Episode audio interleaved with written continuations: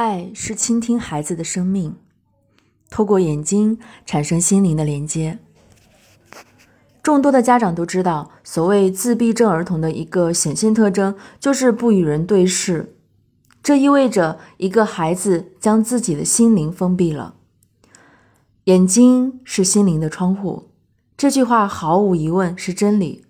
所以，爱能从眼睛中流出。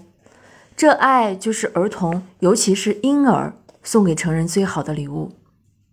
记得几年前，餐厅里有位妈妈抱着一个七八个月大的孩子，孩子在妈妈的腿上高兴的一跳一跳，并且眼睛始终对着一个方向，充满喜悦的笑着，似乎看到了什么很好的事情。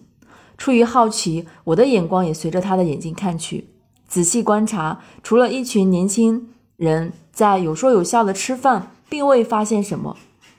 可是这个孩子却好像是看到了更美妙的东西，始终快乐地看着那里，很久很久。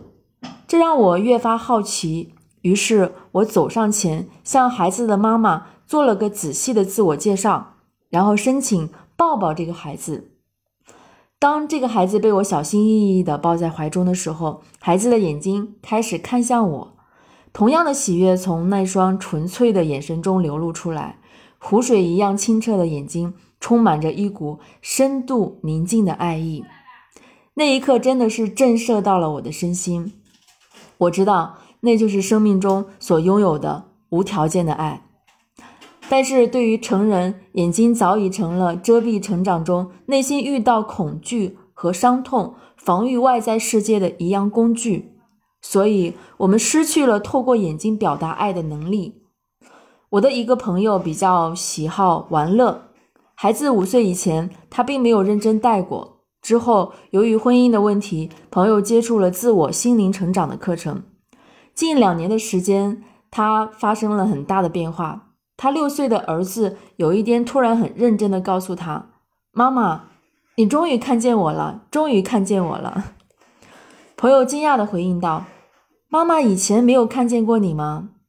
儿子确定地说：“没有。”儿童的到来就是需要我们透过他们天使般的眼睛，重新去感受爱从其中流出，倾听。我们首先需要让自己可以用心的去正视对方，然后逐渐让爱在其中流淌。